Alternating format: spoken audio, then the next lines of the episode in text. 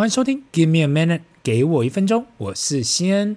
这是特别公告，Give me a minute 开始放暑假喽。从这周开始，每个礼拜只会有两集，分别在礼拜二及礼拜五早上七点。长期收听的听众不要忘了，从这礼拜开始，给我一分钟，每个礼拜只会有两集哦。如果你是长期支持这个 podcast 的听众，请不要忘了持续收听。我们会在八月十四那个礼拜又再度回归正常的时间。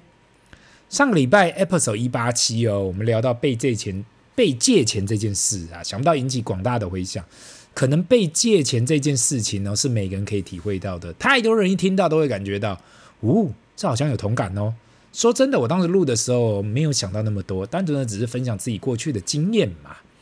我相信每个听到多多少少都有同感，毕竟这样的一件事情，好像变得跟生活一样简单。这也是为什么当小朋友跟我提到啊。我马上先跟他提了，过去我的父母没跟我讲这件事情，他们最喜欢跟我讲就是，哎，千万不能帮人做保哦。坦白说啦，这不是只有华人世界而已，国外大家也说，哎，不要当人家的 guarantor，也是一样的意思。那也呢，感谢呢那么多听众分享自己的故事给我们，有小智跟同事一起出去吃饭，说先垫晚点再回办公室给你，然后都假装忘了。大到说，哎，钱借给别人去周转自己的公司，但是永远不还了。反正各式各样的故事都有，绝大部分人都知道嘛。很多时候就是因为，就是因为啊，我们以为来借钱的是我们的朋友，是我们的兄弟，所以我才把钱借出去。最怕的就是当你还没借出去的时候，钱还在你手里，对方对你毕恭毕敬的叫你一声大哥，叫你一声当。哎，等到你借钱出去的时候，因为钱在对方手里。变得比你还要大，比你还要大声呢。我知道不是每个人都是这样的，因为很多人都会觉得跟别人借钱或是欠人不好，所以都会很客气的想办法还清。但是只要你碰到一两次不好的经验，你真的只是只能说嘛，哑巴吃黄连。回过头来想呢，其实用借钱出去啊，去看清一个人，不妨也是一个很好的方法。你用一点点的钱就看清一个人，不是很便宜吗？这也是为什么有时候如果人不还你钱，也不用太伤心，用那一点点的钱呢，看清这个人超棒的，不是吗？那也是为什么我都是建建议啊，如果你要去做投资，最好把钱留给自己管理。如果真的要去投资其他人，或者给其他人去做投资，你最好确定他是一个可以信任的管道。很多所谓的诈骗都是听起来非常美好，你还没投资的时候跟你说一声董事长好，总经理好，或是哎哥，哎姐。等到你资金进去后，就变得任人宰割。有时候听到人说要去做借名登记，这时候我都感觉到纳闷，因为当你登记在别人名下的时候，其实这就是人性的考验，不是吗？这让我想起很多年前嘛，我外公还在世的时候跟我提到，他跟我讲嘛，先如果你要投资别人，你不是很确定对方的话，还是执意要投资，你就要有心理准备，可能钱拿不回来。如果你用这样的心态去想的话，你就不会对这个投资有那么的紧张。某方面，他这种想法不就是像创投有些所谓的 moonshot 项目，就是你明明知道投下去这些钱就可能像打水漂了，就一定会打水漂，但是有时候就要去冒这个险去投资看看，也许会有意想不到的收获。那今天我们来聊一聊呢，零零五零在上个月已经欢度了二十周年了，大家很难想象吧？最近几年最热门投资显学指数型的 ETF，竟然在二十年前就在台湾诞生了。如果你不是台湾的听众，没关系，不管你现在在哪个市场，我相信 ETF 已经变成一个不可或缺的产品。毕竟二十年过去啊，那我也介绍过一零五零这一档 ETF，相信听众应该非常的熟悉。如果不熟的听众，可以自行上网去了解一下，或是去听过去给我一分钟有分享过的。这档创立于二零零三年六月开始募资的 ETF，如果我印象没错，一开始应该是由宝来证券发行的，因为宝来后来已经被元大并购掉了，所以现在全名为元大台湾卓越五十基金。这个 ETF 一开始发行的目的就是要投资台湾前五十大市值的公司，在两千零三年六月上市的时候，台湾前五十大市值的公司总值啊为五点八兆新台币。现在哦，到现在二零二三年为三十六兆新台币。如果连配息的话，总共创造出五百五十 percent 的总报酬率，规模更突破了三千亿新台币。换算回来啊，过去二十年零零五零的年化报酬率在九点八 percent。我知道，我知道，很多人会觉得，嘿，现一年九点八 percent 好像也不是很多呢。因为这没有赚爆的感觉，我到底要等多久才有办法赚爆啊？特别是打电话来要推销信贷的小姐姐，最喜欢跟我讲：“，先生，投资股票一天就涨停就十 percent 的，我们这样的信贷一年三点五 percent 的利息算什么？”我觉得呢，零零五零在台湾推出呢，给了所有投资者一个全新的工具。过去我们很多时候看到大盘指数在涨，可是很多投资人却觉得自己手上股票没有涨，或者我们所投资的基金都没涨，这时候感觉都很糟糕。当零零五零这样的指数型的 ETF 出来后，虽然不是完全的 copy 百分之一百台股大盘，毕竟里面的成分只占台股总额的四十 percent，可是却给大家一个工具，可以直接拷贝大部分的大盘。那里面的成分股，其实前五大已经占了绝大部分，分别为台积电、红海、联发科、台达电跟联电。很多人可能会觉得，哎呦，这没什么了不起，因为我自己投资、自己配置也可以比指数还要强。那我在这里提到一个案例嘛，来给大家参考一下，为什么指数型的 ETF 这样内部调控的机制有时候更会保护到投资者？那大家还记得大力光这间公司吗？如果不记得的人，这间是专门生产 iPhone 手机镜头的公司，算是 iPhone 镜头排名第一的制造商，位于台湾中部。二零一六、二零一七以前呐、跟着 iPhone 这一波热潮，算是一路的往上。是台湾的股王，你知道，二零一六、二零一七最好的时候，大力光是零零五零前五名的公司，零零五零持股都超过两 percent，将近三 percent。可是，在那之后，大力光就一路往下。当然啦，毕竟如果还是要持续靠手机镜头来成长，这条曲线的黄金成长期已经过去了。现在，大力光的股价跟最高的二零一七年来比，已经下跌超过五十 percent 以上。大力光也从前五排名在零零五零内掉到现在的二十三名，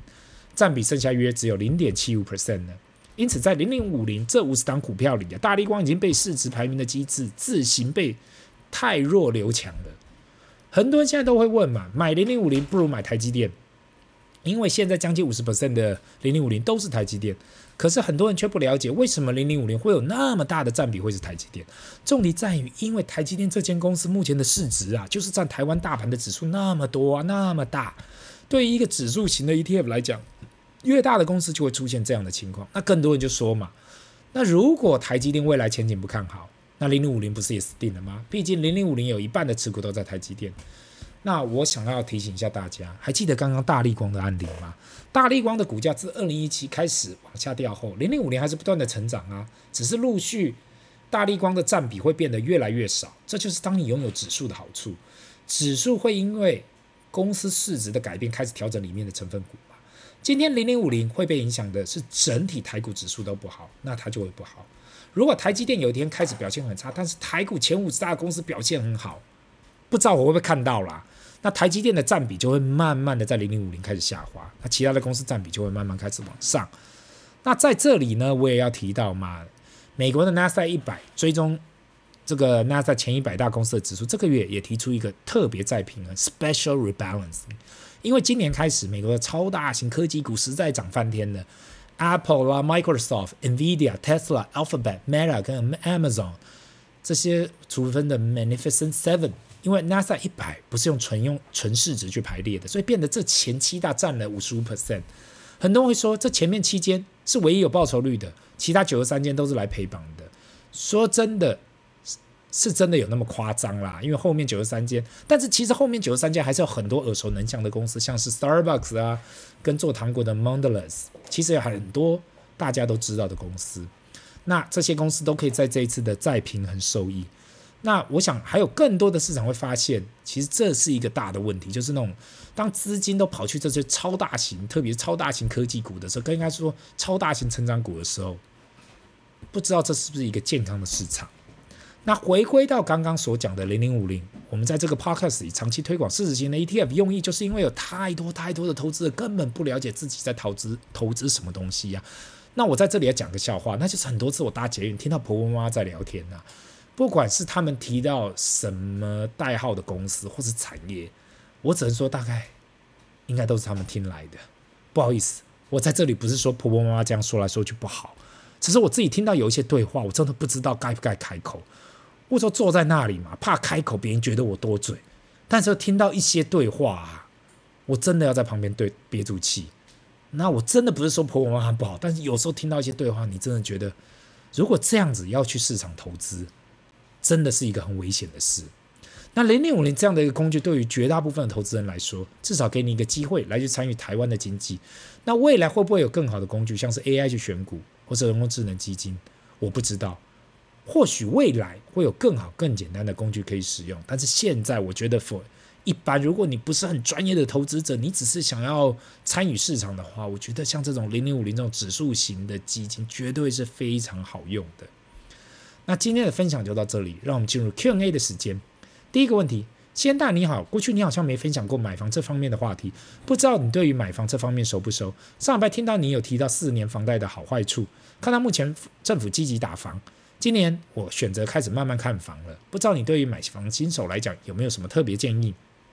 那首先我要先谢谢这位听众哦。关于买房这件事情，我看讲好几集都讲不完，不管是预售屋也好，新成屋也好，中古屋也好，买房这件事可简单也可以很困难。最重要的点还是在于你自己准备了多少资金，另外也是你想要看的区块，就跟找自己的另外一半一样嘛。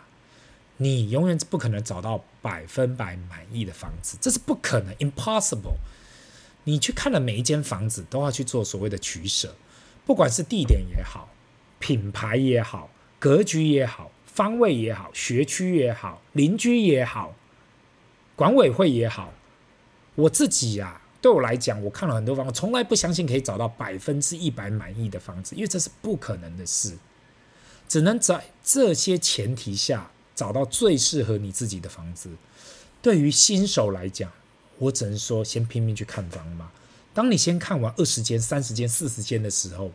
你慢慢会开始有任何的有某种想法。如果你还没有任何想法，那就再去看，再去看。买房就是要去买人生最大的物件。需要的就是经验，所以在你还没看那么多房的情况下，就等看完再说吧。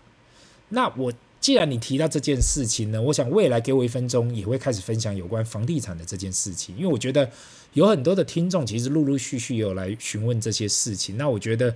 呃，既然现在政府有在打房，我看很多刚需的刚需的人呐、慢慢开始出来看房了，我觉得。是时候应该去讨论一下有关看房这件事情。那希望以上的回答有帮助到你。这里是 Give me a minute，给我一分钟，我们下次见，拜。